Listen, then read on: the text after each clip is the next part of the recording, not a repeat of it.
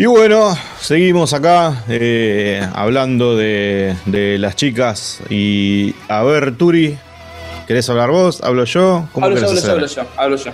Dale, dale, de lujo. Eh, bueno, yo el personaje que le fui.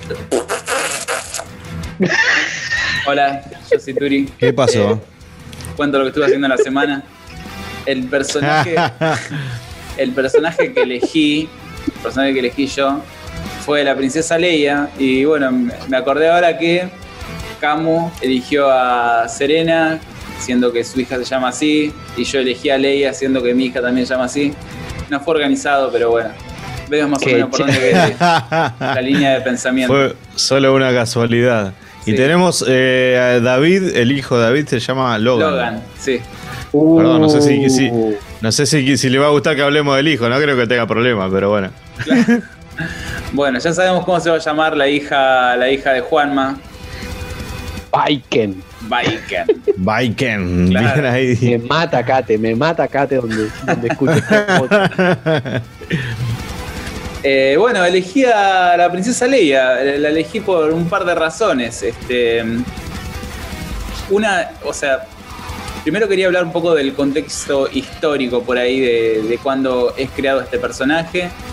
Eh, o sea, porque me parece que la influencia de Leia eh, es tan masiva que se expande más allá de Star Wars y de la ciencia ficción en general.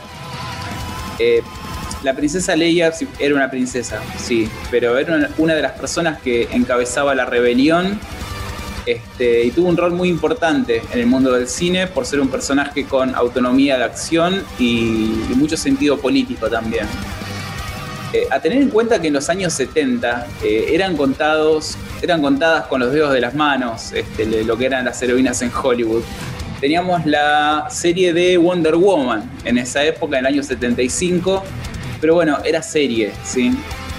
Eh, y, y bueno, me parece que hoy en día año 2021, este, el personaje femenino fuerte es un personaje que está trillado en Hollywood debido a una serie de viejos personajes que fueron apareciendo a lo largo de, la historia del cine. Pero para mí, yo veo a la princesa Leia como el personaje que encabeza esta lista de personajes femeninos que, fueron saliendo a lo largo de la historia. Este, y bueno, además de ser recordadas por, sus peinados eh, muy característicos de la princesa Leia, tenía como una actitud que, rompía eh, los estándares de las princesas de los cuentos y, de lo que eran las películas también por aquel entonces. Yo creo que si le doy a un grupo de gente la consigna de dibújenme una princesa, eh, no creo que nadie dibuje nada ni parecido a este personaje. Este, sí, porque al fin y al cabo ella quería derrocar un gobierno, digamos, es, lo que es, ¿no? Es un personaje, o sea, la, princesa Leia eh, dirigió estrategias militares de, ataques de naves rebeldes, eh, combatió contra soldados del imperio. Este, además de encabezar, digamos, eh, intelectual y políticamente a, lo que era la rebelión, ¿no? que era un grupo de gente que estaba en contra de un monstruo gigante. Que esto, me parece algo muy copado en, Star Wars, el episodio 4, cuando ni arranca, que, ves la nave de los rebeldes escapando y la nave del imperio siguiéndolos lo que es la diferencia en tamaño. De tamaño, sí. Entonces ahí ves qué tan grandes eran los tipos que estaban persiguiendo a este grupo de gente que eran unos loquitos, básicamente. Pero bueno, eh, eh Leia era, era líder de la rebelión. Este. Mm, pero a su vez también se la mostró como una persona de carne y hueso, ¿no? Una, uh, esperen que se me maximizó la ventana de conversión bueno, eh, como una persona de, carne y hueso, que una persona que llora, que sufre, que, se enamora. Y bueno, y el príncipe, eh, entre comillas, eh, de, Leia era nada más y nada menos que un cazarrecompensas, forrísimo, egocéntrico, y bueno, y su relación de indiferencia, amor, era también este, algo, algo muy novedoso en la época. Eh, bueno, después, brevemente, en cuanto a, su historia en las películas, eh, Leia es, la, hermana, la hermana gemela de Luke. Ambos son eh, hijos de, Padme Amidala y de Anakin Skywalker. Y bueno, nació al final de la Guerra de los Clones y de la purga de los Jedi. Su padre los abandona, convirtiéndose al lado oscuro, ¿no? En Darth Vader, y al mismo tiempo su madre muere. Y bueno, eh, el día de su nacimiento fue cuando ella es, es, puesta al cuidado de un tal Bail Organa, que era como una especie de diplomático. Y bueno, la madre adoptiva de Leia es nada más y nada menos que la reina de Alderan. Y bueno, ella como que hereda el título de princesa.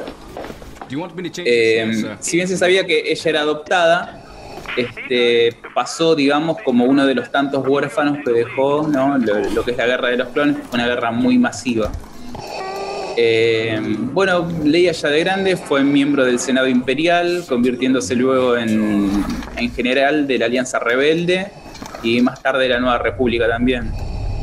Em, bueno, un poco saliendo un poco de las pelis, ¿no? Eh, adentrándonos más en lo que es, no sé si Legends, pero bueno, cómics en general. Este, se cuenta un poco el crecimiento, ¿no? De, este personaje. Em, y bueno, ella nació en una familia real y bueno, tenía clases de etiqueta, ¿no? Clases de etiqueta es, eh, digamos, cómo comportarte como una doncella, poner... Sí, tipo un comportamiento. Exactamente, sí, sí, sí. Eh, pero bueno, a ella no le gustaba, no le cabía para nada la realeza, eh, no le gustaba que la traten diferente, viste, por, por su estatus, digamos. Así que bueno, en un acto de rebeldía, a los nueve años se va una semana a vivir sola en un bosque, bueno, escapándose de los padres hasta que, bueno, eventualmente la encuentran. Pero ella, siendo más grande por ahí, recuerda esa semana como la mejor semana de su vida. Después a los 16 Mirá vos. Sí, sí, sí. Después a los 16 este, inicia un, entrenamiento en artes marciales que, le gusta mucho eh, y, bueno, que le gusta incluso más a todo lo que aprendió antes de, cómo ser una princesa. Y bueno, también es instruida en política, eh, haciéndose la, senadora más joven, eh, tipo de la historia en, el universo de Star Wars, ¿no? Claro. Así que bueno, era como inteligente, era como forajida y bueno, se la bancaba mucho. No sé si forajida es la palabra, no cualquiera. No, borra, borramos. No, no, pero como que va al frente, va, va para adelante. Totalmente.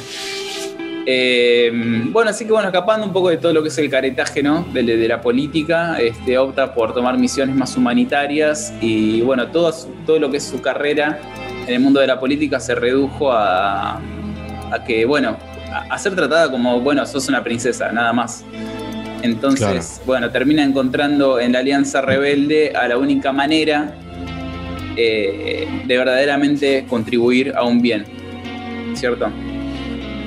Eso grandes rasgos. Eh, después, eh, te comentaba Ali antes de arrancar a, grabar, que bueno, que leí un artículo de una periodista que, que me interesó mucho, porque es como, es, es, es, es, o sea, me parece muy copado esto. Es, eh, es su experiencia como mujer en la época en la que la primera película salió, en el año 77. Ella cuenta cómo vio este personaje, cómo lo vivió. Y me claro, claro. interesante. Sí, bastante valioso, porque visto desde este lado podemos verlo de una manera que Tal vez sea muy diferente a la de aquella época. Sí, nosotros la, vimos hoy después de que salieron un montón de películas más y bueno, podemos ponerla por ahí, encapsularla en, bueno, esto ya lo vi. Pero cuando salió lo habías visto eso, ¿entendés? Claro, no. Bueno, ella fue a ver el regreso del Jedi al cine y se encontró con la escena en que leía es encadenada eh, por Java de Hat. Eh, y bueno, está esperando como aparentemente, ¿no? Que el protagonista la rescate. Pero en esa escena, ella ahorca a su captor con, la propia cadena con la que es encadenada. cadena encadenada. Y, sí, y cuando llega el protagonista, ella ya estaba súper rescatada.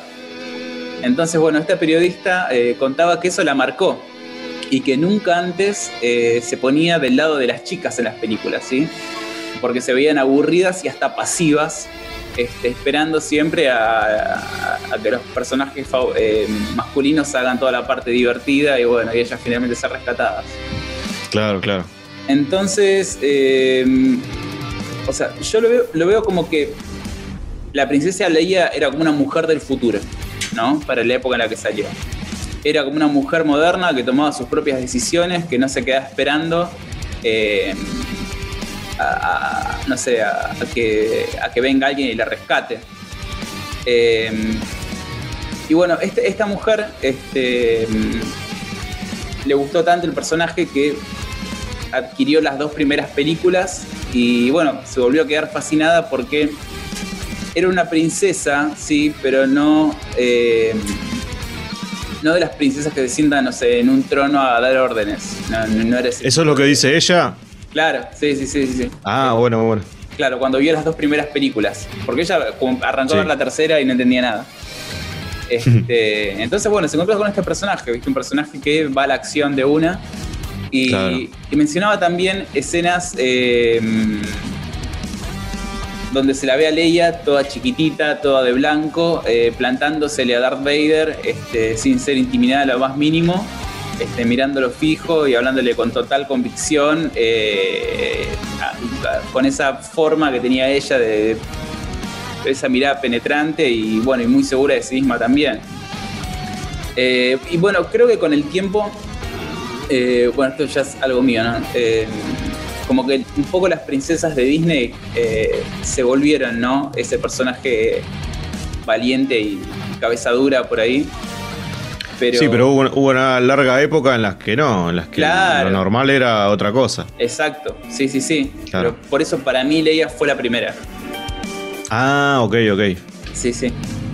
Y bueno, después también les quería comentar una anécdota de Carrie Fisher que, que me llama mucho la atención. Esto salió en la revista Vogue hace. Murió hace poco ella. Sí, sí, sí, bueno, justamente creo que salió más o menos en, en esa época esta noticia. No es una noticia, es, es un, un relato de una amiga de ella. Ajá. Eh, había un productor que era un ganador de un Oscar, eh, lo googleé, se llama Harvey Weinstein. Ah, sí, sí, sí. ¿sí? Que, Sí, un eh, tipo polémico. Claro, sí. El tipo acosaba sexualmente a las actrices, ¿viste? Sí, Y- sí, sí. sí. Y bueno, esta, esta amiga de Carrie, que se llamaba Heather Ross, este, pero bueno, eh, este tipo la acosaba, pero al mismo tiempo era como un intocable, ¿entendés? Y más en esa época, Sí, tenía mucho poder. claro, y más en esa época donde el feminismo eh, era una fuerza muy menor.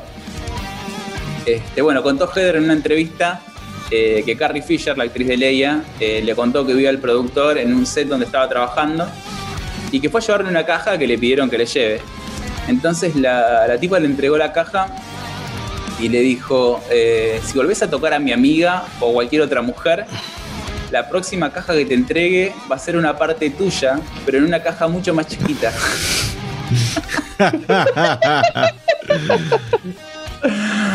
Horrible, boludo. Bestial, Mirá, no, no, no, sí, el chabón. bestial. Un asco, boludo. Sí, una, una asco posta, porque después eh, tuvo Sí. un Terrible. encontronazo con Brad Pitt también, eh, durante la filmación de la película Shakespeare apasionado, creo. Que bueno, el tipo como se zarpó fuerte con esta actriz de nombre impronunciable, Gwyneth Paltrow. Ah, Winnet.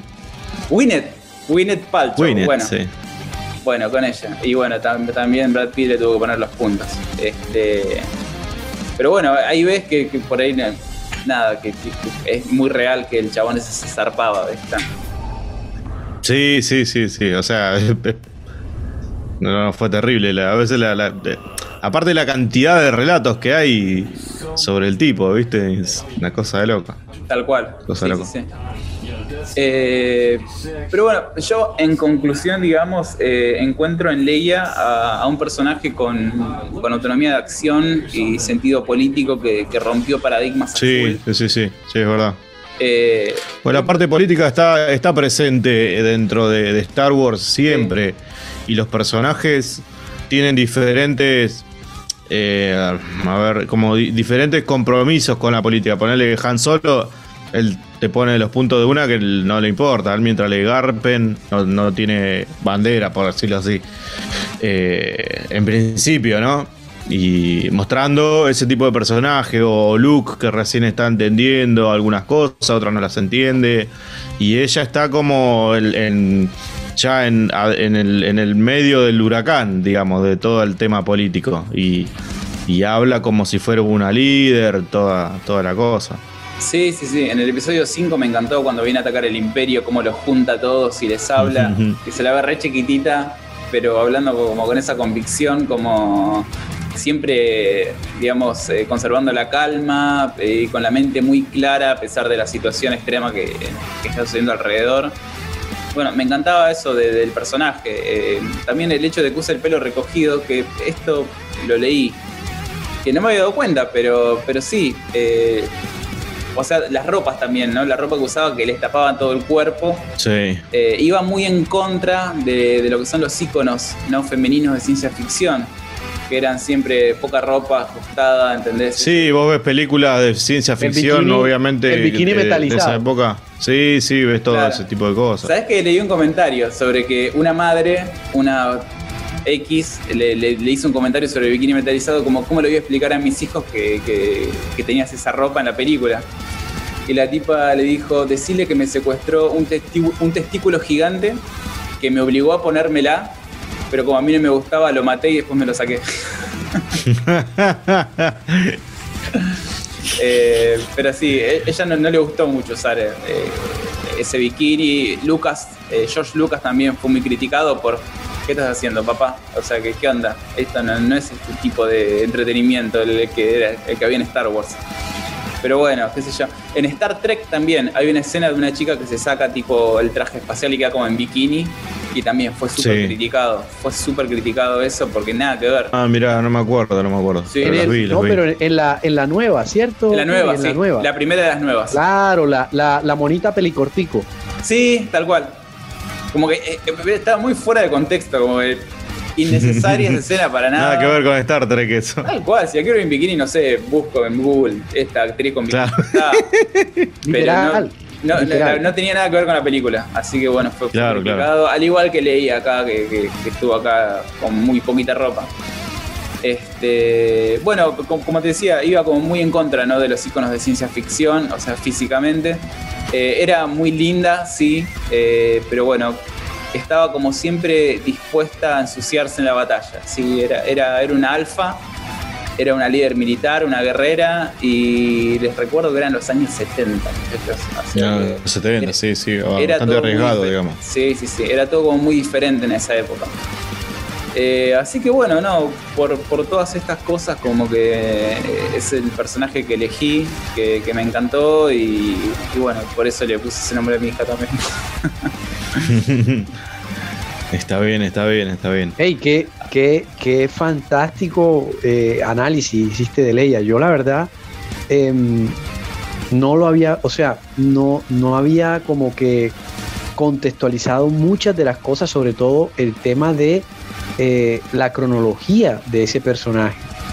Em, a mí el personaje me encanta, pero, pero hasta que no lo mencionaste de Turi, yo no había caído en cuenta de que había sido la primera. Hasta que no lo mencionaste y, y- y pienso que le suma muchísimo. Pienso que- que le suma mucho peso. Es que hay tantas. ¿entendés? Hace poco, por ejemplo, estábamos hablando con unos amigos de sitcoms, ¿no es cierto? Y él me dijo, Friends está, está sobrevalorada, me decía, en un grupo de WhatsApp. Dale. Friends sobrevalorada. O sea, ahora hay un montón de sitcoms. Ahora tenés un montón. Y, y tenés a Friends entre esas. Pero cuando salió, ¿entendés? O sea, ¿cuántas sitcoms existe hoy gracias a que existió este, mm, Friends? Igual con los Beatles. Dale, y no me gustan mucho los Beatles. Dale, toda la música pop hoy en día le deben todo a los Beatles.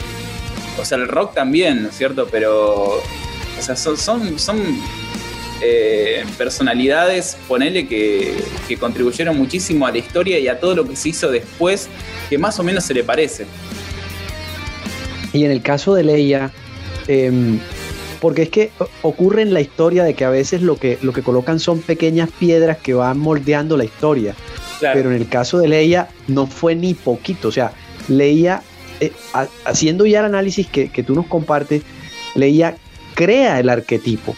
Ojo, no es que suma, no es que, no es que va, va ubicando las piezas. No, no, no. Leia literal crea el arquetipo de eh, la, la, la mujer que está en una posición de nobleza, pero eh, que prefiere ir a la acción claro. y, y que no depende y que no está sexualizada y, y que no, no, no se queda corta frente a las capacidades de sus, de, de sus coprotagonistas. Literal, literal está creando el arquetipo, al menos para el tema de, ciencia ficción. Y, claro. y yo no, no había caído en cuenta de eso, ¿eh? fantástico fantástico y, no, me parece hermoso. Lo, que hablaste me parece hermoso. Si seguimos la línea por ahí de lo que Leia tuvo que haber sido, eh, en base a la suerte que le tocó, eh, en base a, bueno, haber perdido a sus padres, pero haber sido también eh, ¿cómo sería? Adoptada por la realeza, podría haber sido una Paris Hilton eh, toda su vida y mm. nada, ya está.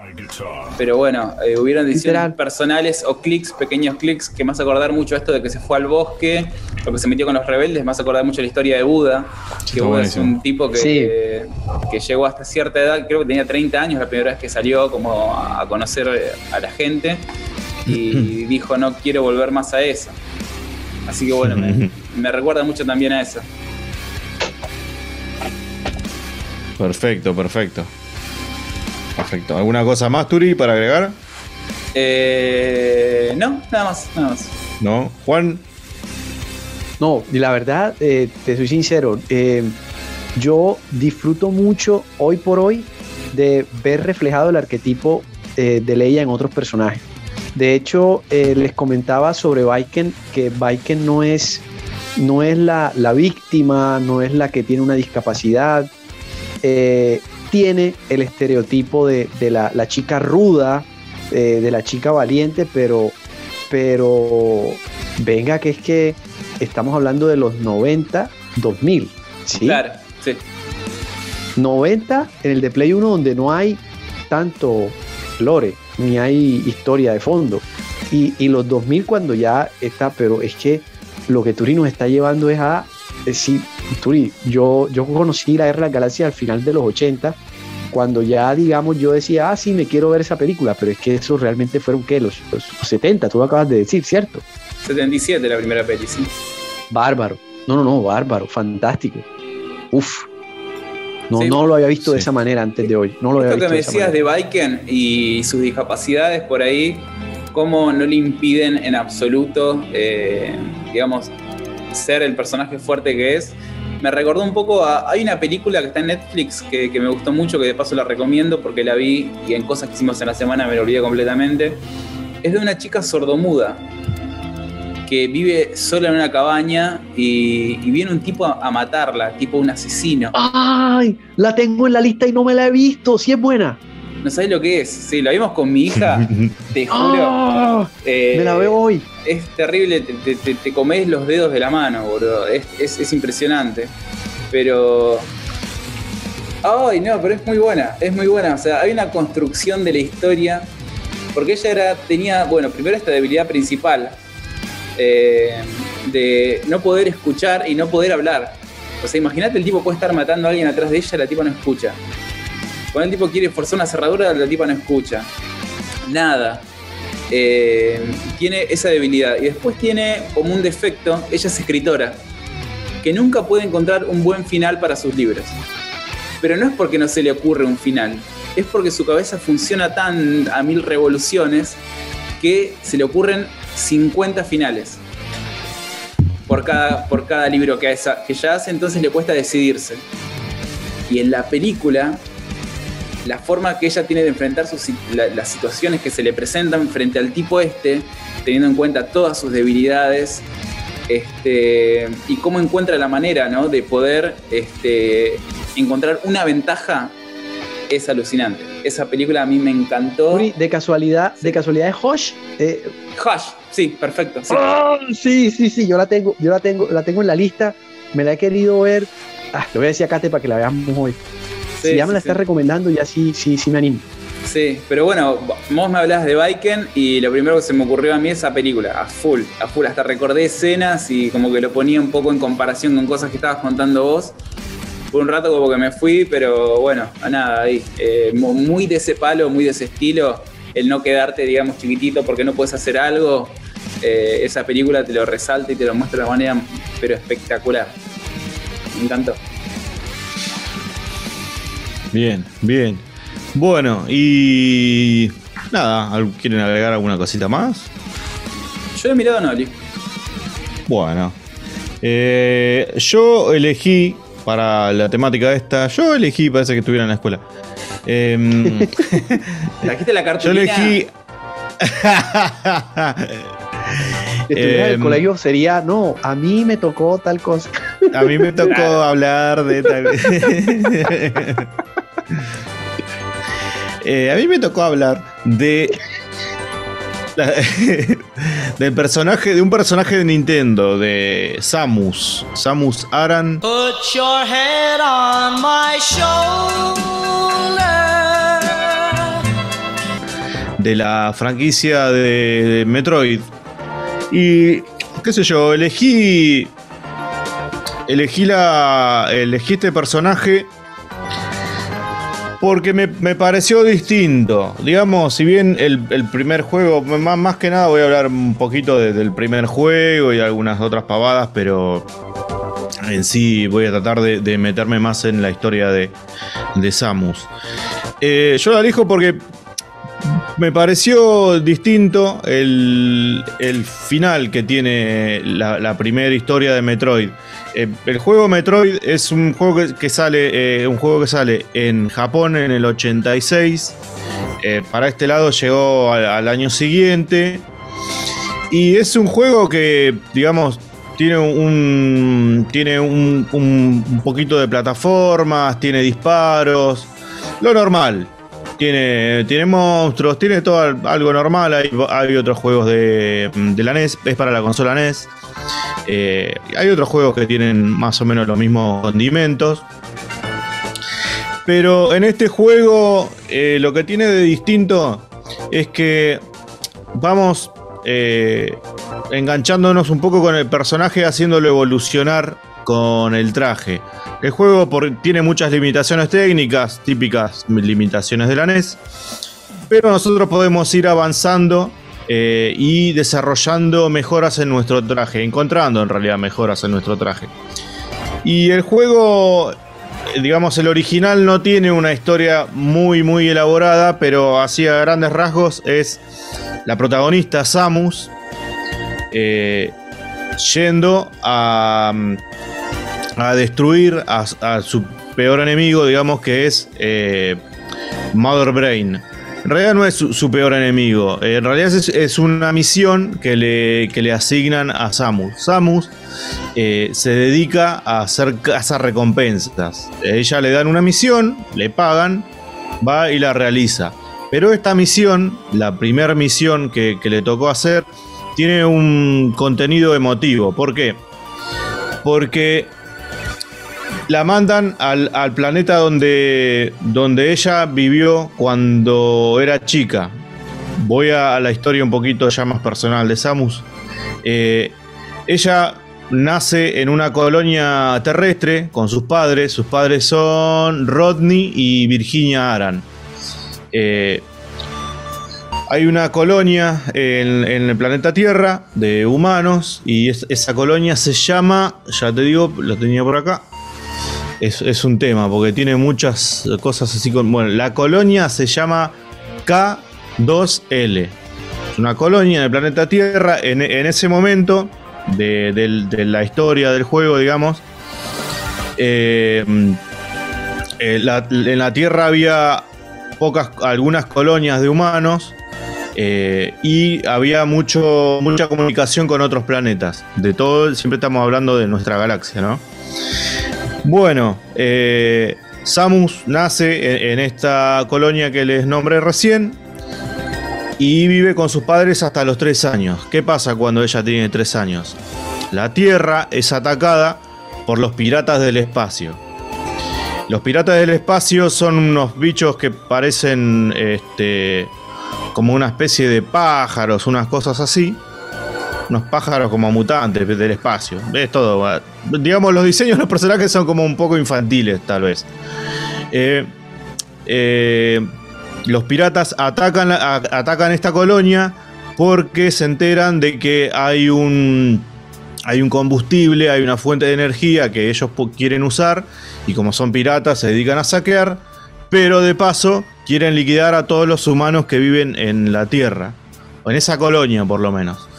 Eh, arrasan la colonia, la hacen pelota.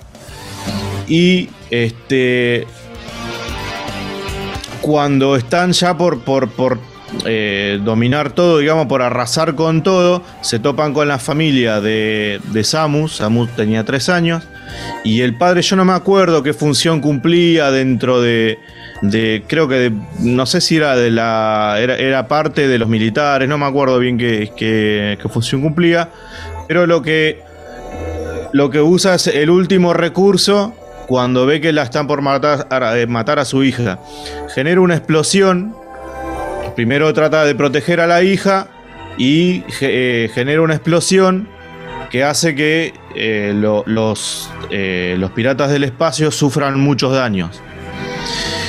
Eh, y, lo hace en el momento justo, el, padre de Samus, porque ahí en ese momento había un, bicho que también, uno de los piratas del espacio, que es el más importante por la trascendencia que tiene en la historia, este pirata de, del espacio mató a la mamá de Samus y bueno, por culpa suya eh, murió el papá, digamos. Samus se salva y cuando anda, anda dando vueltas después de la explosión, el pájaro este llamado Ridley, que es el, el pirata del espacio más importante, eh, justo en ese momento la salvan eh, a Samus. La salva otra raza de seres que, que están en, esa, en esta galaxia que se llaman Chozo. Se escribe así como Chozo de Choza, pero con, con no atrás. Eh, esta raza de, de, de, seres llamados Chozo eh, la rescatan a Samus en el momento justo. Eh, entonces la adoptan y la entrenan. Eh, lo, los Chozos son unos, unos seres que son muy inteligentes, son muy sabios pero aparte dominan, dominan una, una tecnología avanzada para, para, la época en la que están. Bueno, adoptan a Samus y bueno, van tratando de que crezca sanamente y la van entrenando, ya a temprana edad la van entrenando para que eh, pueda, eh, digamos, pueda hacerle frente a los piratas del espacio. Los Chozo en ese momento veían el, la amenaza que podían resultar eh, para el futuro los piratas del espacio. ¿Por qué? Porque lo, los chozos eh, en un momento hacen un descubrimiento muy importante en un planeta llamado SR388. No me pregunte por qué le ponen ese nombre.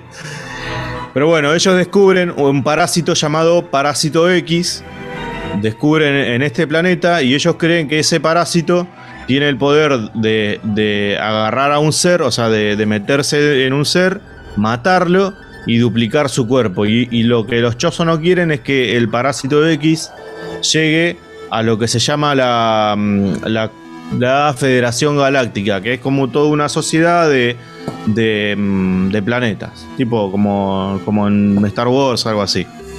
También. Lo que los chozos eh, hacen mal es en no informar a la federación que existen estos, estos parásitos X y toman, digamos, determinaciones por su cuenta. Lo, lo que hacen es crear eh, a otro parásito para que le haga la contra a estos. Y ahí es donde crean los Metroids. Eh, okay. Son como un, son como unos cerebritos con, como con unas uñas mm, abajo y te agarran y te chupan la energía, digamos, hablando mal y pronto. Este. Problema. Los Metroids son bastante salvajes y se, se, les va de control, a los chozos se les va de control el poder que tienen lo, los Metroids. Entonces lo que, eh, lo que hacen es tratar de eliminarlos también. Mientras tanto, los piratas del espacio, que no son, no son eh, nada, nada lentos, digamos, se enteran de que existen los Metroids y quieren, quieren robar también estos Metroids. Y para eso se van al, planeta donde, eh, donde están lo, los chozos y arrasan también con el planeta. En el medio de todo este quilombo, eh, Samus eh, se había, bueno, ya había crecido, se había entrenado y había entrado en un en, en la policía de la Federación Espacial. Ella entró en la, en, la, en la policía de la Federación a los 15 años, más o menos, o sea, bien jovencita. Y bueno, ella sigue órdenes y cumple con, la- con lo que le mandan, pero se cansa y, digamos, en una piba rebelde, digamos, por, por decirlo así, se cansa de seguir órdenes y entonces ella le empieza a hacer frente a los Metroids, a los Metroids, a los piratas del espacio por sí mismo. Con el traje, los chozos le fabrican un traje a ella, le habían fabricado un traje para eh, para que incluso aumentar la fuerza que tiene y, le hicieron también como un trabajo genético. Le insertaron sus propios genes como para que tengan más fuerza. Eh, bueno, la, la primera misión, digamos, de, de los. eh, la primera misión de Samus es en. en- en, digamos, en pocas palabras, es, es eso. Es eh, ir a destruir a la que se llamaba la, la madre cerebro. La madre cerebro es otro de los elementos también dentro de la historia. La madre cerebro, en principio, había, es un cerebro gigante. Es un cerebro gigante que termina siendo el, el- líder de los malos, digamos. Pero al principio, eh, la madre cerebro fue creada por los chozos, los chozos son buenos en realidad. Eh, la usaban como si fuera mm, una, co- una- como una consejera, digamos. Como que el cerebro era una, era una inteligencia artificial que calculaba. Brainiac, perdón. Eh, sí, sí, sí, algo, algo, algo oráculo, parecido. ponele. algo. Ok. Y, y claro, porque son seres un poco místicos también. Pero, viste, era como, sí, como una mezcla entre algo místico y algo tecnológico. Eh, en un momento ya la eh, madre cerebro, digamos, empieza a desconfiar, o sea, toma tal inteligencia que empieza a desconfiar de sus creadores. Eh. Incluso cuando los, eh, los Chozo adoptan a Samus, bueno, y ella que con el tiempo empezó a, a entrenar, eh, digamos, lo- Madre Cerebro no, no veía que Samus iba a poder avanzar. Le decía que no le veía futuro al proyecto de, enseñarle a Samus y, y entrenarla y hacerle todo, toda esta, mm, esta elevación de, su fuerza. Entonces eh, les recomienda a los chozos deshacerse de Samus. Los chozos no quieren deshacerse de ella. Entonces ya ahí se los gana medio, medio en contra. Y aparte, hay una, hay una situación en la, en la que Samus está sola con Madre Cerebro, eh, que la está entrenando. Madre Cerebro le da una orden, le dice. eh, le dice que. mm, eh, que mate a, unos animalitos que ahí andaban dando vuelta. Bueno, voy a llegar hasta acá. Vamos a hacer un corte. Me había olvidado del tiempo, pido disculpas. Ahora que veo, veo el tiempo, cortamos un poquito acá, ponemos una música y seguimos.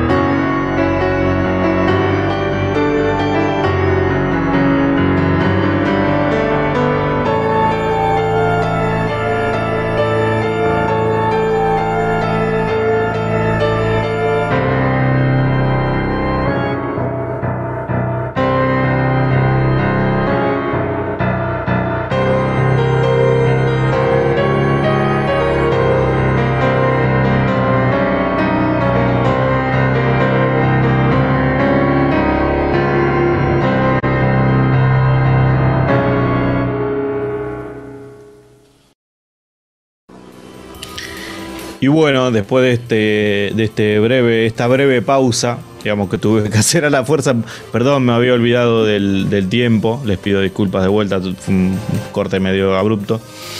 Eh, bueno, y como venía contando, Eli, eh, el- sí, quería hacer ¿Me eh, dos algo? comentarios que me los anoté para, porque son muy importantes. dale, Una- dale, dale. Una es que Los Chozos me parece un nombre de banda de cumbia. Sería un muy buen nombre.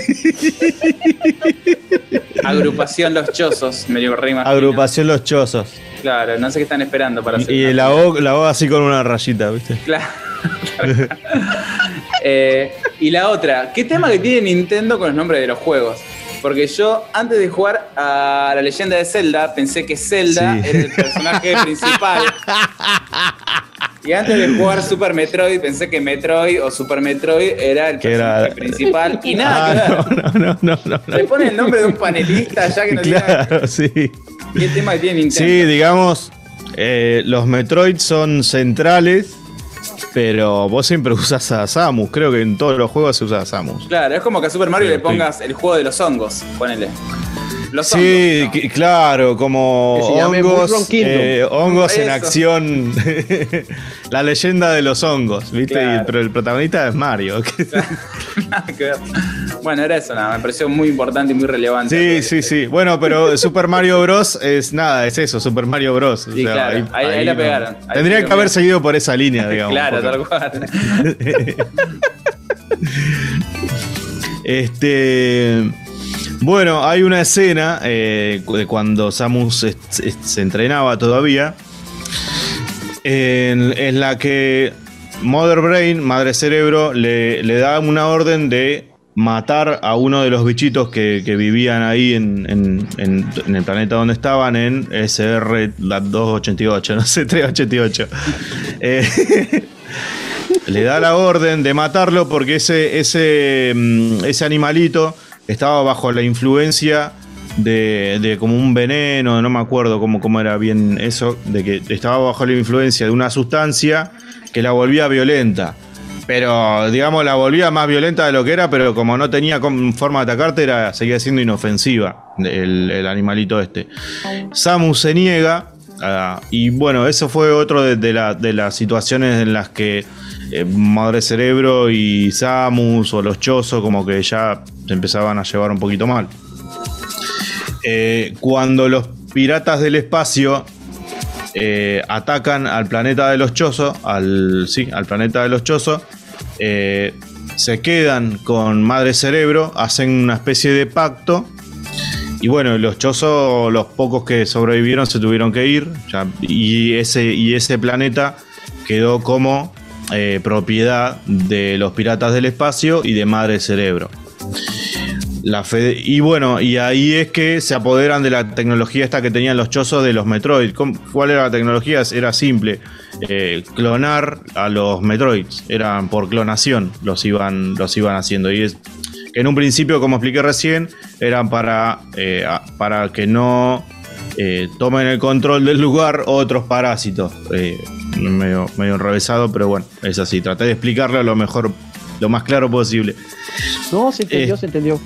Bueno, bueno. Y mm, bueno, entonces la primer misión de Samus, la primer misión de Samus es ir a destruir a Madre Cerebro en este planeta y bueno, y destruir a los piratas del espacio que estén ahí, en, ese mismo lugar. Y destruir a los Metroids. Los Metroids, eh, bueno, algunos atacan, otros no, pero bueno, tenía que destruir a los Metroids también. No eran los enemigos, pero bueno, era, era parte del objetivo.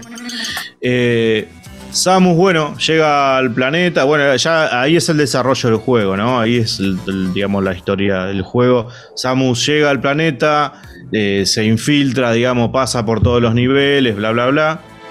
Eh, en el medio destruye algunas, algunas, algunos piratas del espacio. Eh, creo que la mayoría de los juegos, los monstruos a los que vos te enfrentás son piratas del espacio, digamos. Tienen diferentes nombres, pero eh, te enfrentás a ellos. Son como personajes dentro de su, de su cultura, digamos.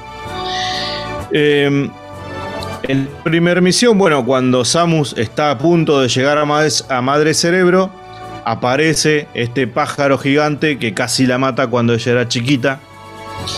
Eh, aparece eh, justo antes de, que, de la pelea final con Madre Cerebro.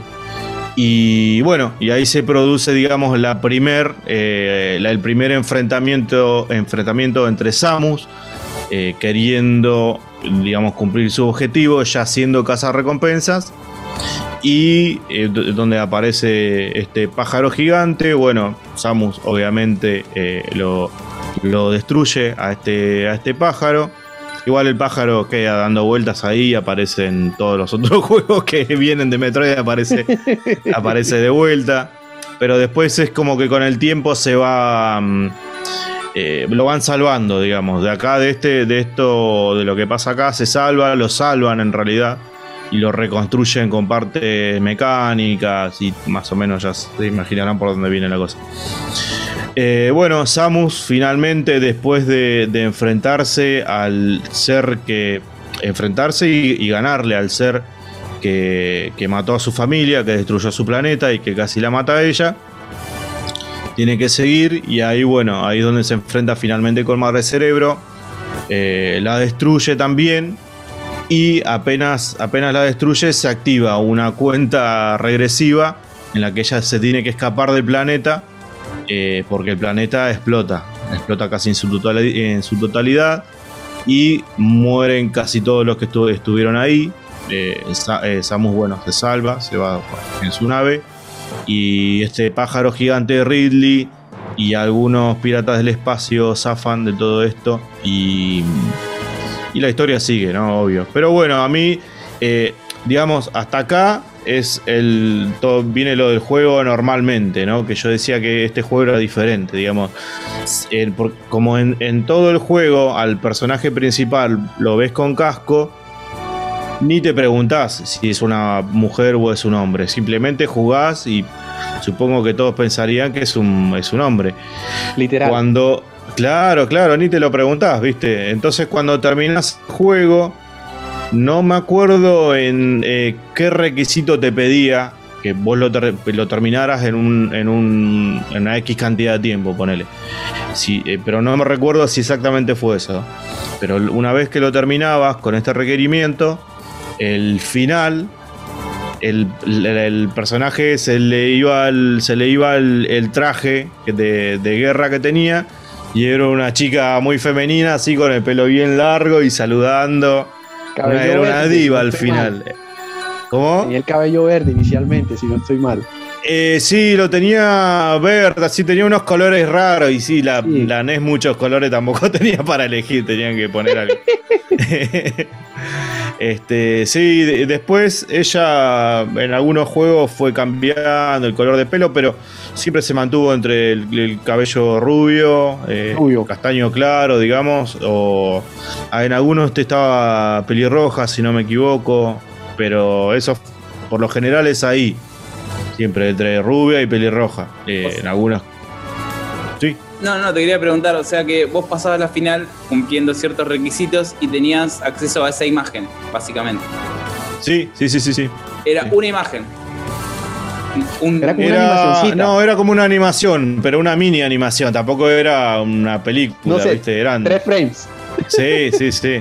Qué loco. Era así, con una mano así, así, así, así, ¿entendés? Y se- por ahí se le, no sé si le movía el pelo o algo así. Creo que sí. Qué loco y qué, Sí, qué algo importante que era en esa época donde no podías buscarlo por internet, digamos, a ver cómo es. Era verlo y guardarte esa imagen en tu cerebro, básicamente, porque ni siquiera una captura de pantalla, una foto con el celu, no, nada. Era Nada verlo nada, no, no. y que quede en tu cerebro y nada más, y que no haya evidencia absoluta de que vos pasaste el juego en tal dificultad o en tanto tiempo. Qué loco.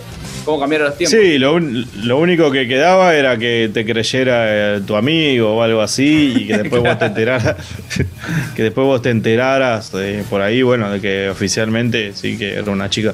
Creo que ni en el manual, porque si no me equivoco, eh, una vez estaba viendo un video que decían que en el manual, en el primer manual del primer juego de NES, al personaje lo trataban como como como He, si no me equivoco, y no como G, ¿viste? Ah, sí. De ponerle tipo en, en los manuales de los juegos, viste que viene, bueno, para ir para adelante, tal cosa. Y, eh, bueno, ahí en esas explicaciones tontas, el que sería el pronombre era he, era he y no she. Puede, Así puede que hasta- ser, puede ser tranquilamente un tema de traducción porque pasó con Star Wars. La última Star Wars se llamaba The Last, The Last Jedi, se llamaba. Ajá. Entonces, bueno, ¿qué onda? ¿Es plural, es singular, es masculino, es femenino? No, no sabes porque está en inglés. Recién Claro, cuando claro. hicieron la traducción del nombre de la peli a latino, se, se supo que era Los Últimos Jedi. Claro. Recién ahí se supo, cuando se tradujo. Entonces quizás esto simplemente Claro, se tradujo mal. Después también en, yo tengo, ser, puede yo ser. tengo, Sí. yo tengo entendido que en este caso fue a propósito. En, Ah. en los documentales que hablan y eso siempre dicen que no, era una sorpresa. O sea, ese final sí era una sorpresa, literal. No había forma de que lo supieras a menos de que, de que llegaras a, a ese final. Ah, Claro, claro.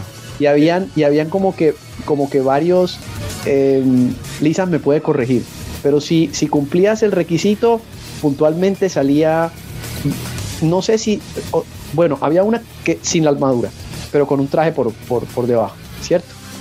Eh, y si lo cumplías muy por, o sea, mu- muy sobresaliente, salía eh, como si fuera en bikini, como tal. A ese no lo vi, Juan. A ese no lo vi. Salía eh, entre mejor Ah, mira. entre mejor cumplieras el requisito, como Menos que ropa. más. sí, literal. literal. Sí, y bueno, puede ser. Pues lo- los Nintendo. Los Nintendo. Lo- la gente de Nintendo Los siempre fue muy. Los Nintendo cualquiera. La gente de Nintendo siempre fue un poco conservadora con ese tipo de cosas. Pero puede ser, puede ser, tranquilamente. Lo que sí que después, creo que si jugabas, inmediatamente lo terminabas y sacabas ese final, podías seguir jugando con Samus sin el traje. O metiendo, metiendo el código Justin Bailey. Eh, también, también. Con el código se podía, se podía hacer eso. Este, bueno, digamos, eh, la, saga Metroid dura hasta nuestros días porque estamos hablando que salió el primer juego en el 86, en el 87 en Occidente. Y, mm, y esta semana hubo eh, un tráiler de un nuevo Metroid. Siempre vinieron Metroid 1, Metroid 2 y, el, Super Metroid. Vinieron con la mecánica 2D clásica. Obvio, un- uno de los, uno el primer juego y segundo salieron en 8 bits. Porque creo que el primero sale para NES y el segundo sale para Game Boy. Game Boy. Claro, el tercero que sería Super Metroid eh, salió para la Super Nintendo, todos en 2D. Después en la generación de Nintendo 64 no hubo y hubo recién uno en la generación de GameCube. Hubo. Es en la generación de PlayStation 2 y Xbox 360. Y bueno, y el juego tuvo un, un traspaso espectacular a lo que es 3D. Seguía siendo un juego de aventuras, no, no, no, no es concretamente un FPS, porque te exige mucho investigar, ir y volver, sí, sí, totalmente. Y no es concretamente un FPS, me parece a mí, igual a veces estas cuestiones son un poco de gusto también. Em, pero tenía muchas cosas muy interesantes. Si no me equivoco, el juego, un poco que en, la generación de Nintendo 64 quisieron sacar, eh, Nintendo quiso sacar un juego de, la saga, pero digamos las limitaciones de tecnológicas de esa época no se los permitió. Decidieron dejarlo para el otro. Y lo que tiene de bueno Super Metroid y el primer Metroid es que son, eh, digamos, eh, continuados. Hay un tres años en la historia de diferencia entre el primero y el primero en 3D. Eso me gustó. Digamos, Super Metroid en sí se, mm, desarrollaría muchísimos años después. Y Metroid 2, sí, Metroid 2, si no me equivoco, es la continuación de, del primero. Eh, y después tiene todo, toda una serie de. mm, Una serie de- de- de juegos diferentes. Hay uno de pinball, si no me equivoco. Hay uno que salió en tipo en 2D, no es en 2D, pero es en un 3D, pero que la jugabilidad es 2D. Eh, mm, no me acuerdo, hubo algún otro así, medio, medio extraño. Pero en sí se mantiene todavía, se mantiene en forma la, eh, la saga.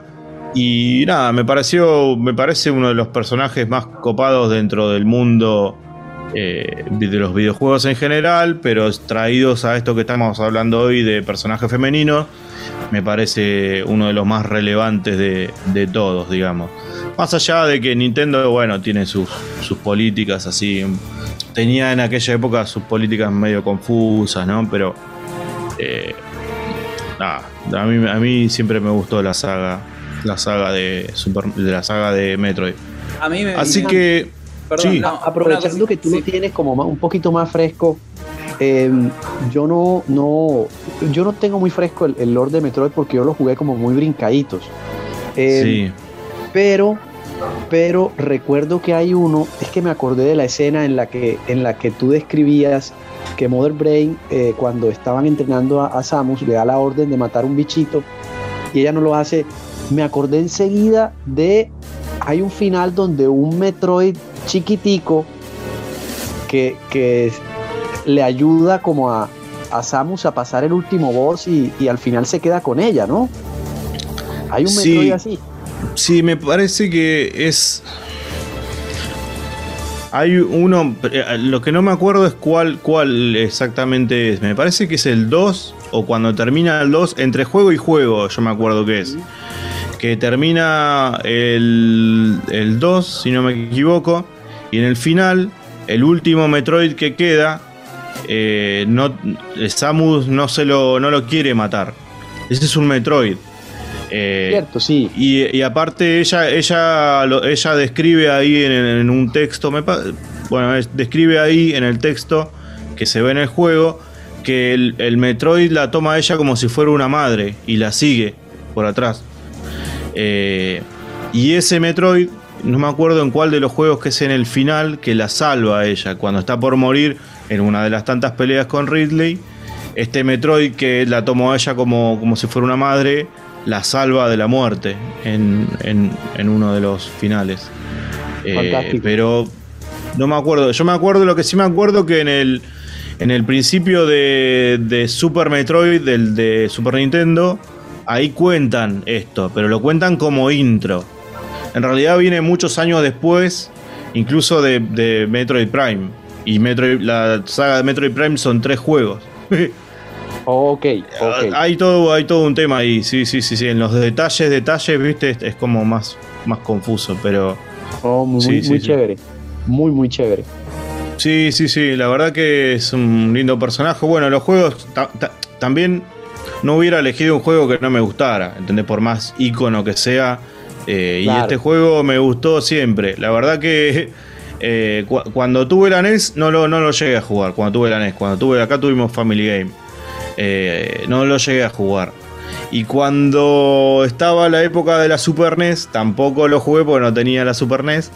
Pero apenas agarré un emulador de Super Nintendo, A tipo año a tu- 99, 2000, dije Metroid, venga Metroid, y me metí ahí en Metroid. Y tuve la Game Boy Advance, la Game Boy Advance tenía el Metroid. eh, Son ujú. súper lindos esos de Game Boy Fusion, Advance. sí, el Fusion tenía.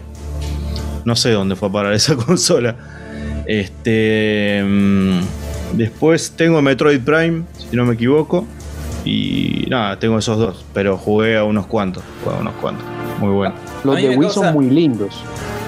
Los de Wii son recopados. Aparte tienen el control. Ah, sí, está buenísimo. Control motion. Está, Sí. está espectacular. A mí me, me causa mucha curiosidad eh, lo que va a hacer Nintendo con esta nueva entrega de Super Metroid, porque no sé si lo. No, creo que no los vimos todavía eh, haciendo un plataformero producto propio, o sea, de ellos, de ciencia ficción y acción. Y bueno, me llama mucho la atención, o sea. ha- ha- Hay varios plataformeros de acción hoy en día, pero creo que Nintendo todavía no hizo algo así, ¿no? Como un producto propio con ese estilo. O sea, que le haya sacado brillo como suelen hacer ellos con cada uno de sus productos, de, de sus, de sus franquicias, digamos. Así que Sí. bueno, me, me gustaría mucho ver eh, hasta dónde llegan, ¿no? Con innovaciones y esas cosas que me parece que van a ver. Sí, va a Sí, ser muy sí. interesante. Totalmente. Totalmente. Le- mm, digamos, salvo en, en los 90, salvo después de Super Metroid, nunca abandonaron la, la saga, ¿viste? Siempre estuvieron sacando algo nuevo, algo diferente, o tal vez mirando para atrás, ¿viste? Pero siempre fueron sacando alguna que otra cosa y siempre quedaron contentos los, los fanáticos. A mí me gusta mucho, aparte la música que tiene. Eh, todo, toda, la, toda la saga, desde el primero hasta los últimos, la verdad que la música es espectacular. Eh, después otro, digamos, detalles boludos ya de- del juego. Eh, este juego, bueno, se crea en, el, en uno de los departamentos más importantes que tenía Nintendo en la década del 80, cuando la NES empezó a explotar en Japón. Eh, un poco medio que no daban abastos con, ah, no daban abasto con, con el tiempo para desarrollar juegos, porque en esa época Nintendo tenía una política un poco agresiva con las eh, con las con lo que se le dice las third party, las third party. Eh, Nintendo al principio como que no querían aceptar que otras empresas, o al- algo que hoy por ahí parece re loco, pero eh, Nintendo no le gustaba mucho que las otras empresas hagan juegos para su consola. Ellos querían ser los únicos que sacaran juegos para su consola. Y claro, los departamentos de desarrollo tenían que sacar juegos, pero al toque. Creo que en cuestión de tres meses, algo así, lo hicieron al juego. O sea, en, en nada. Eh, este, este juego lo desarrolló el, el departamento llamado R&D1, si no me equivoco, que era el más importante. Y ahí estaba el famoso, por ahí a vos Juan te pueda llegar a sonar, Gunpei Yokoi. Sí, claro. Ahí, está, ahí era, era él como el jefe de ese departamento. Él coordinaba todos los, los de- otros departamentos, pero estaba más metido en ese. Y bueno, y por años, por años se creyó que él fue quien, quien creó la saga, pero no, la saga la creó otro de los que trabajaba, que trabajaba en ese departamento. Y una vez contaron que el- la inspiración para el nombre de Samus era la del Rey Pelé, la del jugador de fútbol. Sí. No, sí, sí, ellos creían que Pelé se llamaba. eh, ¿Cómo era? Eh, ah, la tenía por acá, pero bueno, era como algo. Samus Aran Nacimiento. Ellos creían que, que Pelé se llamaba Samus Aran Nacimiento, una cosa así. Y, y entonces le pusieron Samus Aran a, a- a la- a la, mm, al personaje. Pero después se enteraron, después de mucho tiempo, se enteraron que en realidad no se llamaba así Pelé. Se llamaba de otra manera. Googlearon mal. Sí, googlearon mal. Y quedó. Y quedó, pero eso me pareció muy, muy cómico. Le pusieron un nombre eh, inspirados en alguien, pero se habían equivocado de, inspiración, digamos. Así que, nada, hay para contar algunas cosas, pero, digamos, eh, sería extenderse mucho más sobre la saga y y es, y es lo típico, ¿viste? O sea, sigue alargando la historia y bueno, no sé, no sé qué valor tendría ponerse a contar sobre todo. Pero bueno, por ahora llegamos hasta acá. Con- Conté cómo arranca, el, cómo arranca la historia de Metroid, digamos. Para el que no la sepa. No, pero genial. Yo pienso que, abarcó mucho y sobre todo eh, es lindo porque estás tomando la parte eh, que realmente define el carácter del, del- del personaje. Eh, fíjate que no, no será el juego más vistoso, pero sí es el que le da como todo el, el- el bagaje y el fondo y, y de dónde sale eh, la confianza que se tiene Samus a sí misma, eh, de dónde sale como, como todo el peso con el que va a tener que cargar y, y el legado que hay detrás de ella, porque realmente ella es el legado vivo de los chozos. Totalmente, totalmente, totalmente. Sí, sí, ella es un proyecto de los chozos para, para defender a la galaxia, digamos. Eh, en sí era eso, porque los chozos vieron que, que los piratas del espacio estaban investigando sobre, sobre esto de los Metroid, ya sabían ellos, y, y bueno, de- decidieron apostar por ella. Brutal, brutal. Sí, sí, yo, sí, yo, el, yo el lore no lo tengo como tan, tan claro porque siempre yo jugué el, eh, en su momento Nintendo y Super, pero muy, muy saltado, sin, sin ponerle cuidado a la historia, em, más como por completar los juegos. Claro. Em, en donde yo empecé como ya a poner atención, ya, ya habían pasado demasiadas cosas, que fue en el de, en el de Wii, ni siquiera en el de Game. Claro, claro, claro. ¿Cómo era que se llamaba? Co- Corrupción. Sí, Sí. Que, que a todas estas para hacer un juego de Wii siempre me sorprendió, o sea, no, no parecía un juego de Wii, no, Sí, es que sí, sí, gráficamente eh, era otra cosa, Eh, no, no, no, no, hermoso, Es, que es, es lo que vos decías del Mario Sunshine también, me parece, Lee. Cómo aprovechaban el potencial, cómo hacían una cosa súper vistosa. con- o sea, le sacaban, exprimían a full las consolas para hacer sus juegos. Pues sabían bien cómo Sí, acá- pero- Claro, acá, bueno, le- les contamos a los que están escuchando y no, no han escuchado. En uno de los capítulos yo relaté eh, de que estaba jugando de vuelta a Metroid Prime. De hecho, lo terminé. Lo volví a terminar, digamos. Este. Que lo quise volver a jugar muchas veces en la consola. Pero la, la consola con una televisión de modernas de ahora se ve horrible. No, no se puede jugar. Eh, porque, porque tenía el cable audio-video, ¿viste? Y No tiene ya verlo así.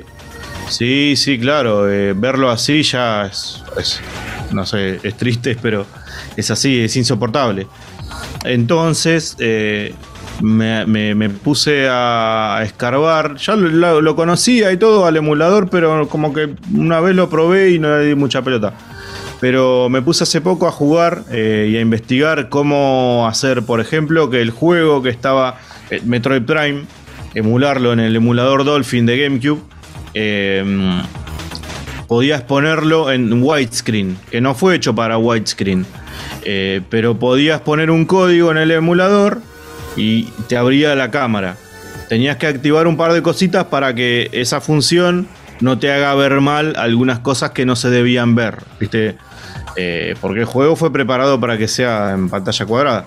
Tipo un micrófono colgado, un camarógrafo. Por ahí. Totalmente. No, que era así, posta que te cagás de risa, pero es como que en algunos eh, lugares el decorado se cortaba por la mitad, ¿viste? Claro, Entonces sobre hay todo un. porque cuando, cuando se desarrollan juegos muchas veces para, para tenerlo cargado en memoria, lo mantienen como en, un, en una parte en que la cámara no lo Sí. vea y clonan el objeto y lo ponen en pantalla cuando se necesite que lo tenga enfrente o algo. Claro, Pero claro, como claro. para no tener que irlo a cargar, ca- entonces lo mantiene ahí, entonces pasa ese tipo de cosas. sí, es, es sí, sí, sí. gracioso, es gracioso. Bueno, acá si activas un par de funciones más, te disimula todo eso, pero te lo disimula perfecto. Y si no me equivoco, se puede poner un código para 60 FPS. Y ahí es como que, wow, este juego lo hicieron ayer. Y estamos hablando de un juego de hace 20 años casi. Em, eh, bueno, lo, que a, a los que lo quieran ver, yo he subido un par de gameplays en el grupo de Facebook de veteranos. Hay una solapita que dice gameplay y ahí subí un par de videos hace unos meses. Así que el que tiene un poco de curiosidad que lo vaya a ver ahí. Así que bueno, gente, eh,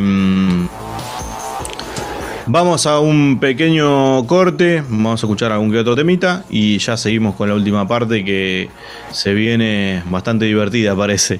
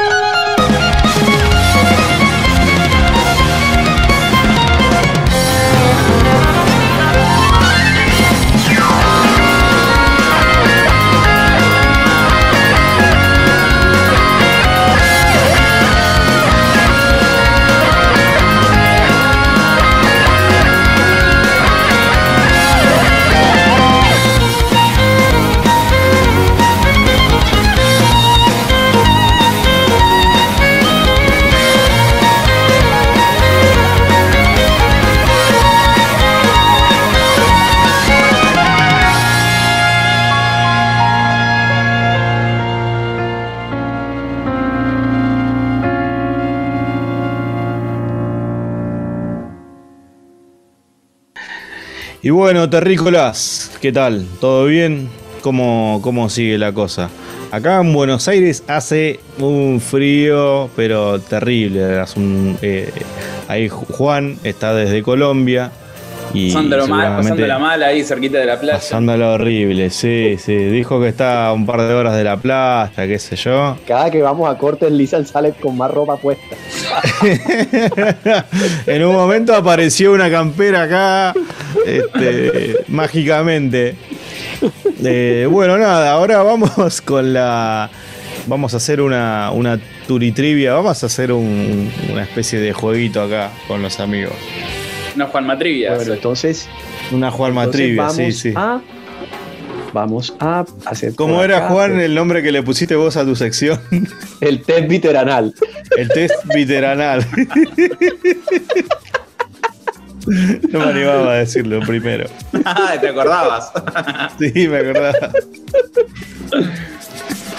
Entonces, vamos a iniciar. Uy, se me vino todo el espíritu competitivo ahora. Y ahora te quiero hacer mierda. Ah, sí. La concha de tu madre. Ahí donde contesto. Ah,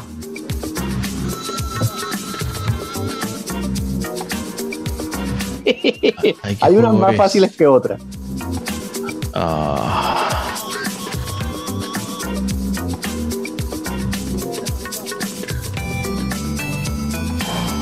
Quedan 12 segundos. ¿Tengo que tocar 11, acá? 10, no. 9, ¿Dónde, to- dónde tengo que tocar, ocho, Juan? en Perdón. tu compu, Siete. boludo. En tu compu. Ah, ya. listo. 6. Ok.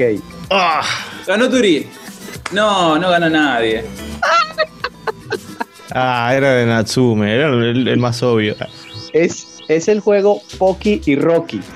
Poki es una sacerdotisa. Uf. Y Rocky es su Sí, lo compañero. tengo de nombre, pero no, no. Eh, a todas estas, un poquito de contexto.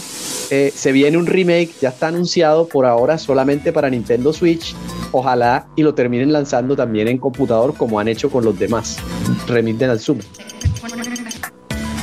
Vamos a ver. Siguiente pregunta. ¿Están listos? Sí. Vamos, vamos. Y estamos en 0-0. Listo.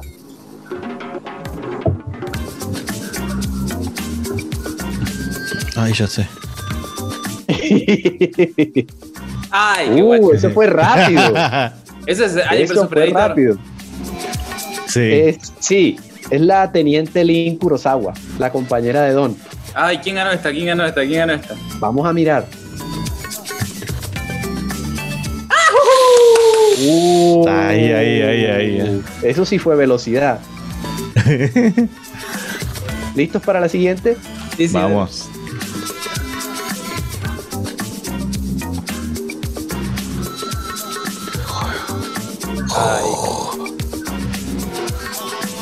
Me pinta que es. Uy. Ay, qué guacho Uh.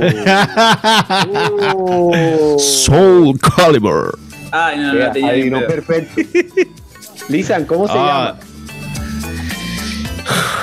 Eh, Sofitia. ¿Sofitia? Sofitia. ¿no? Sofitia, Sí. Sofitia y en algunos juegos aparece como Sofitia Alexandra. Ah, es verdad, es verdad, es verdad. Lo- eh, tengo el de GameCube, mirá, estamos hablando de GameCube. Siguiente Tengo el pregunta, dale, Soul muchacha. Calibur 2 de GameCube. Hay que, hay que documentarse, Turi, hay que documentarse, sobre todo cuando uno pierde. Poné, dale. Vea cómo sube ese marcador. oh, me fui al doble. Siguiente. Ay, no tengo la más puta idea. Ay, Juan, te odio.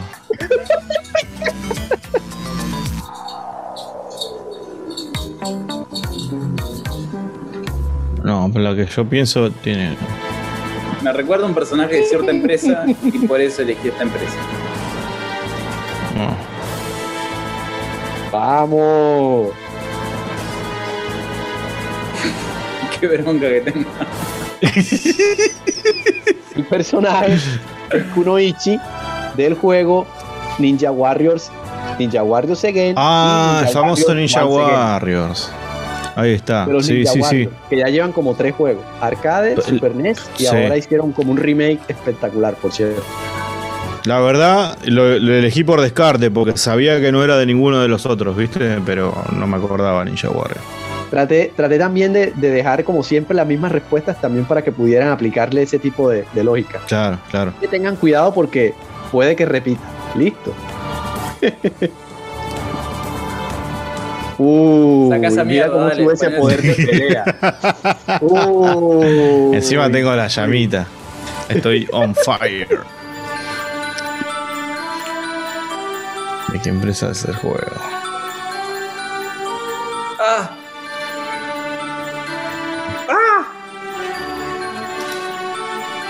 Ah, ¡Sí! ¡Vamos, papá! Turi, cuéntanos de, cuéntanos quién es, dónde sale. Este personaje es de un juego de peleas de SNK. Sí. ¿Te acuerdas de cuál? No tengo idea. Adiviné. La- Ahí se La la primera vez que sale es en Garou. ¡Ah, Garou, boludo! La tenía de ahí, sí. es La- verdad. es la, la- tengo entendido que es la hermana menor de Gato. Es que se llama el, el otro personaje, el que, el que tiene como un, un guía amarillo con, con pantalones verdes o negros. Ay, no tengo idea, pero esta, es la que hace. Sí, hay uno que se llama Gato y es más o menos como decís vos. hace Yo creo que esta es la hermana, si no estoy mal. Este personaje, ¿no?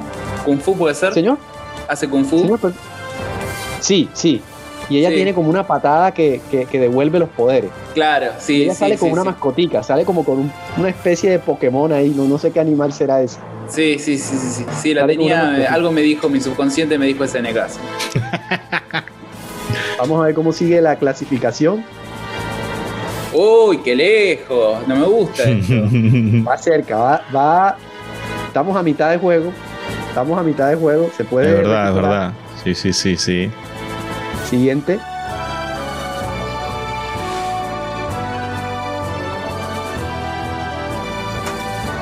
Ay, no sé. ¿Qué adivinar? Adivinemos. Bien. ¿De qué juego es? ¿Quién se anima a contestar? o, le- o les digo yo. De, ¿No es de Tekken? Sí, Sí. sí, Tekken. Xiaoyu se llama. Ah, no me acordaba el nombre, pero sé que era de Tekken. Aparte los gráficos eran, son muy Tekken. Ella, ella pelea, pelea. Si se acuerdan, ella cambia de postura para pelear. Que ahí tiene una postura que- que... se agacha. Era muy común en el Tekken eso, me encantaba. Sí. Sí. Sí. Vamos por la siguiente. Veamos a quién contestó primero. Sigue Lisan a la cabeza. Ojo. Turi. Quedan, Qué bronca es. quedan Son como tres 300 preguntas. puntos de diferencia. No, como 500 puntos de diferencia. No, quedan cuatro preguntas, perdón. Yo que vos ya me voy despidiendo, Tui.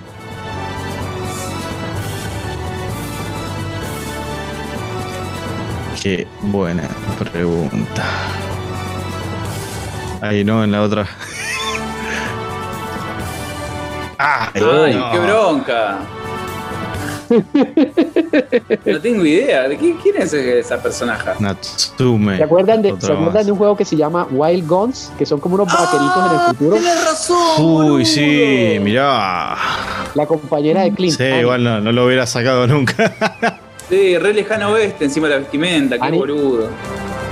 Annie, Annie es un personaje todo chévere porque es que ella, de hecho, contrata a Clint para que le ayude a, a- a- a vengarse. Eh, es todo chévere. Y el, en el remake que hicieron de, de Wild Guns aparecen otros dos personajes más. Aparece una nena que tira como unas granadas por, por los brazos y aparece un perro. Y es lo mejor del mundo Claro. el perro. Mejor, vos. El perro, el perro pelea con un dron. Es súper chévere. Se mantiene. Quedamos iguales, ¿no? Sí, claro.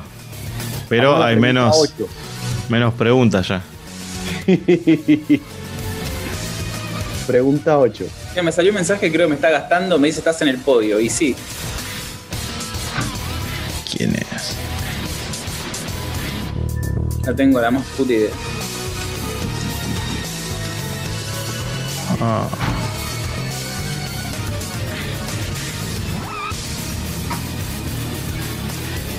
Ay, no, en otra página. Oh, ¿Quién es esa? Akira de Rival Schools. Ay, ¿juegan tenés Rival Schools alguna vez? razón. Uh, sí, sí, pero. Es la que se pone el casco de, mo- de- ella se- ella tiene un casco que es como que tiene una calavera. Ella tiene dos, dos formas, con el casco puesto y la, y la, la chamarra, la chaqueta negra y así con la chaqueta que la tiene amarrada en la cintura, sin el casco. Sale de las dos maneras. Mirá vos. ¿Te acordás del emulador Sync Turi que estaba ese juego? Eh, no, Rival Schools. yo lo- eh, no, no sé en qué jugaba yo, pero yo tenía, era fan. No, PSXC me parece que lo jugaba yo, Lee. Sí. Sí, sí, sí. Bueno, algo que no mencioné, pero la idea era traer arte oficial. Todo el arte que estoy Claro. eh, presentando acá Claro. es, es oficial. Para, para bien, está bien. que no se. se- Hay forma es que si lo clara. colocaba- si Para que colocaba Turi no una foto llore, del- sí, entiendo, entiendo. Era muy obvio. Si colocaba una foto del gameplay era muy obvio. Claro. Entonces traté de hacer como eso. Vamos por la siguiente. Dos preguntas. Vamos a ver si, si hay manera. Vamos, vamos. Che, re bajo el puntaje de nuestro Turi, eh. Ahora te gano. ¡Oh!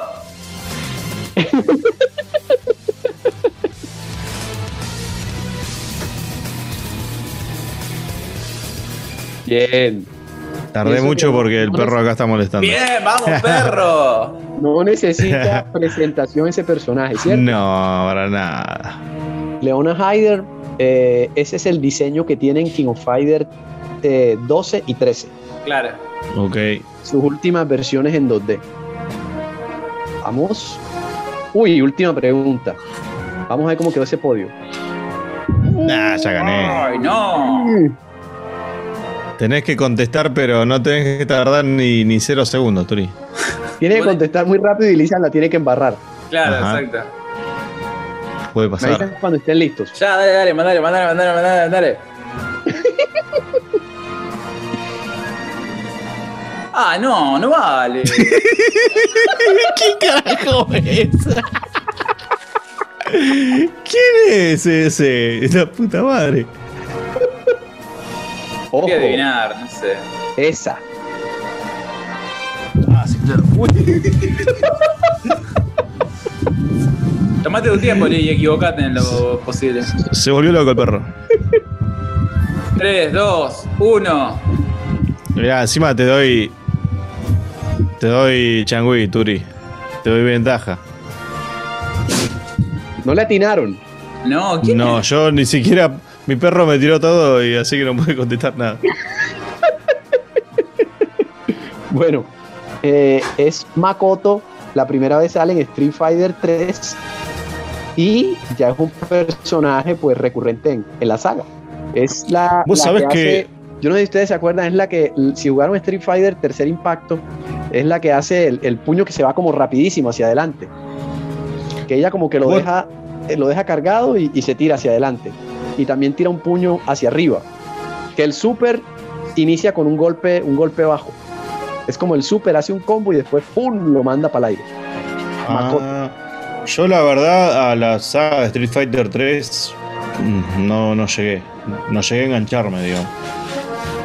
Es, de- es que en Street Fighter 3 creo que personajes clásicos solamente quedó Chun-Li, eh, Ken y Ryu, ¿cierto? Creo Re pocos, sí. Creo que no.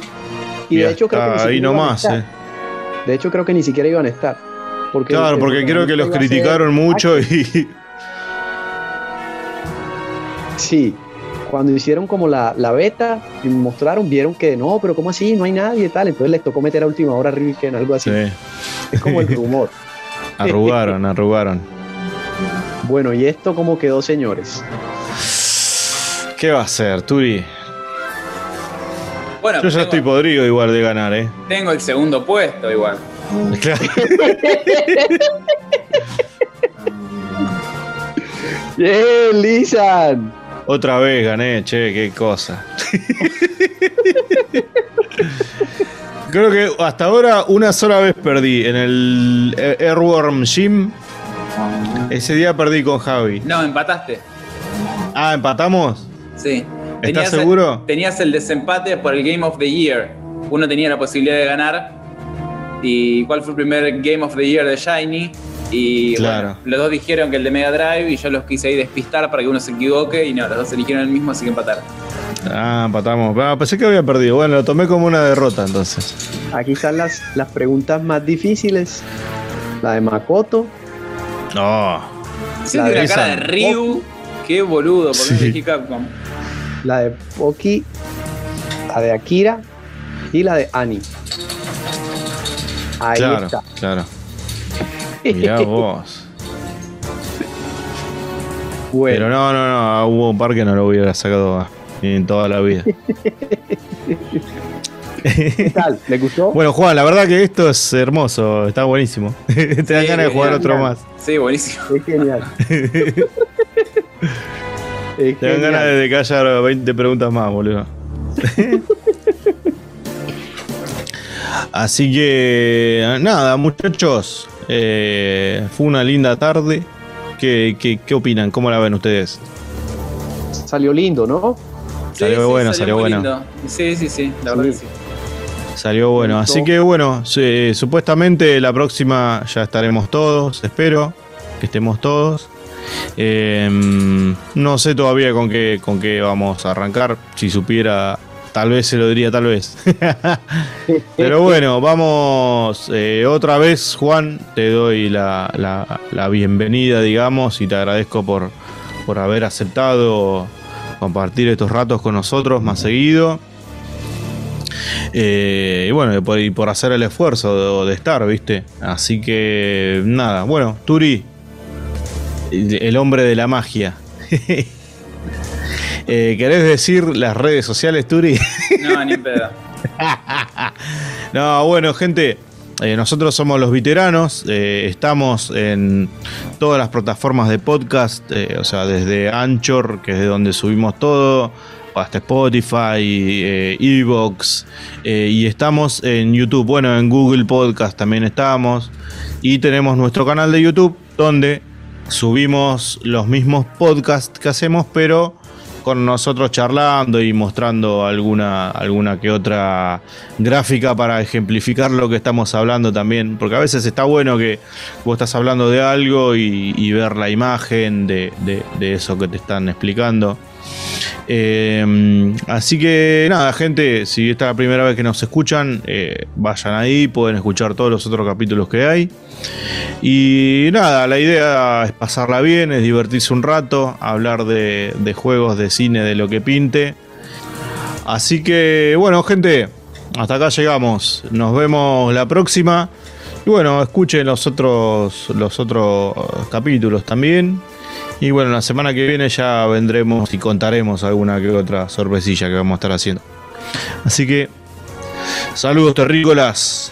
No pierdan la fe.